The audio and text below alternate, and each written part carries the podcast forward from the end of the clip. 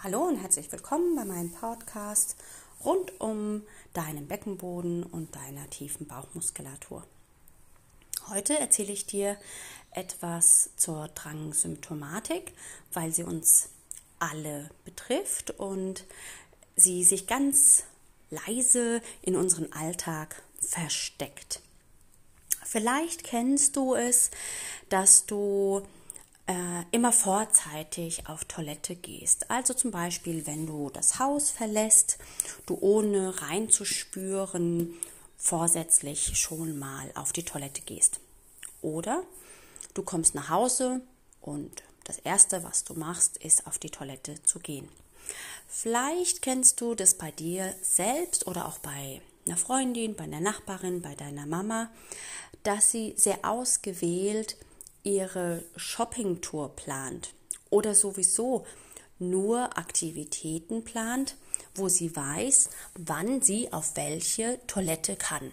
Also sie weiß dann ganz genau, dass sie Galerie Kaufhof gehen kann, beim C&A nicht so gerne und beim Starbucks. Und so hangelt sie sich von Toilette zu Toilette, weil sie wirklich einen so imperativen Drang hat, auf Toilette zu gehen, in einer sehr kurzen Zeit, dass damit fast schon Schmerzen verbunden ähm, sind und sie sich das auch nicht einbildet. Es ist wirklich ähm, eine, hat eine organische Ursache und sie dann auf Toilette geht und die Blase aber nicht viel hergibt. Also das, was rauskommt, ist ja verschwindend gering. Wichtig ist zu wissen, dass wir dann schon in einer Drangsymptomatik sind und von einer Dranginkontinenz sprechen wir, wenn du dann gar nicht ähm, das Wasser halten kannst, dass der imperative Druck ist so stark und du bist dann kurz vor der Toilette und ähm, das Wasser läuft. Und es hat organische also meistens organische Ursachen wie eine Hypersensibilität der Blase, die ist einfach, die Blasenwand ist überempfindlich beim Dehnen aufgrund von mm, rezidiven Entzündungen, also immer wiederkehrenden Blasenentzündungen zum Beispiel oder Blasenstein oder auch ein Karzinom.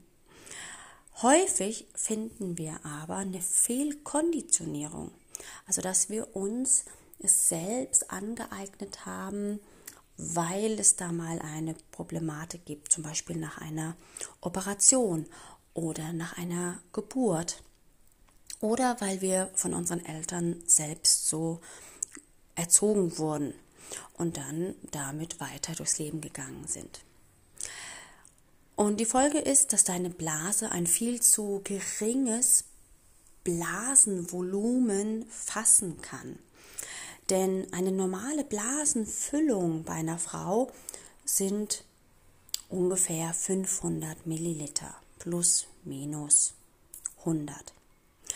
Und dein, dein erster Harndrang, der kommt so, ja, bei 200 Milliliter, ja. Und dann ist es gut zu wissen, dass die Blase sich gar nicht so schnell füllen kann. Also jede Stunde kommen da 50 bis 100 Milliliter dazu. Das ist ganz wenig. Und im Durchschnitt hast du eine maximale Füllung von 800 Milliliter.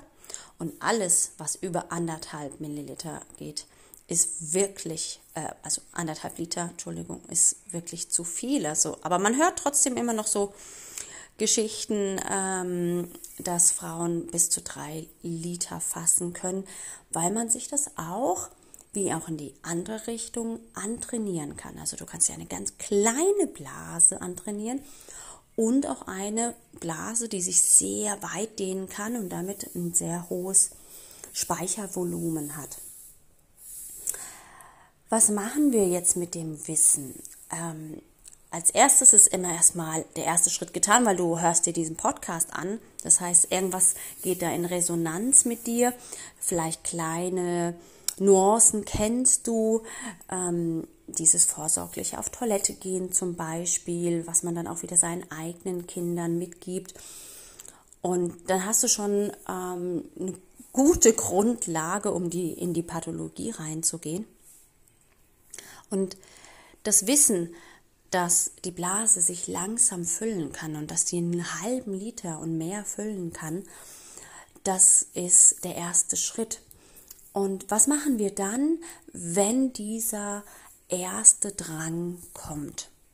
Und den ersten Drang, den probierst du erstmal wahrzunehmen und dann ignorierst du ihn ganz bewusst und schaust, was passiert. Es kann jetzt sein, dass du körperliche Symptome bekommst, also dass dir das weh tut, dass ähm, du anfängst zu schwitzen.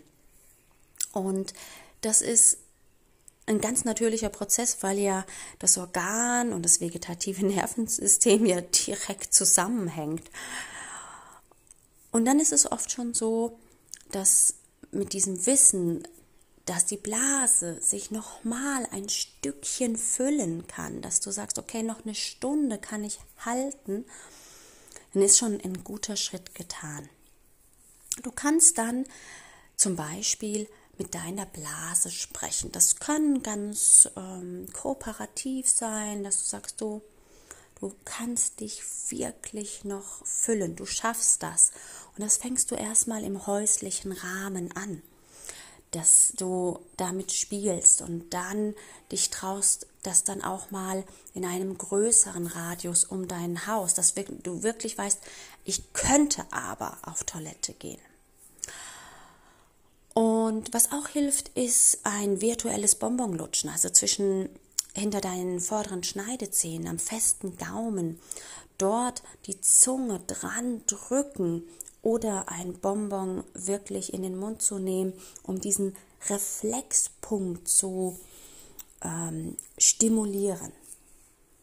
Und dann ist es wichtig, dass du über einen längeren Zeitraum deine Blasenkapazität funktionell erhöhst. Dass du eben nicht beginnst immer weniger zu trinken und ähm, um das irgendwie zu halten, sondern ganz bewusst, dass du gut trinkst. Und jetzt, ja, weißt du, wie viel soll man trinken? Ähm, es ist schon so, dass der eine ein bisschen mehr braucht und der andere ein bisschen weniger. Anderthalb Liter ist auf jeden Fall ein guter Durchschnitt aber beobachte einfach deinen Urin. Der gibt dir direkt Auskunft, ähm, ob du genug getrunken hast.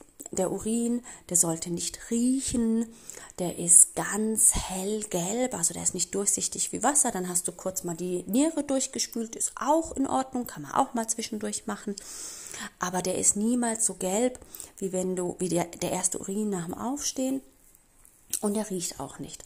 Und dann weißt du schon selber, wie viel du trinken musst, wenn du diesen Anhaltspunkt hast.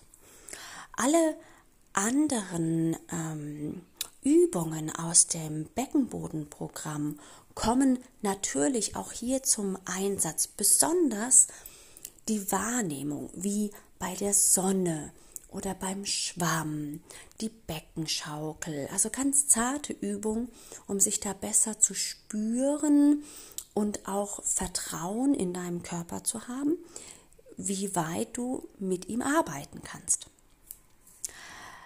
Ich hoffe, dass dir diese Folge ein klein wenig geholfen hat ähm, oder ja, vielleicht auch nur mal hinzusehen und hinzuschauen.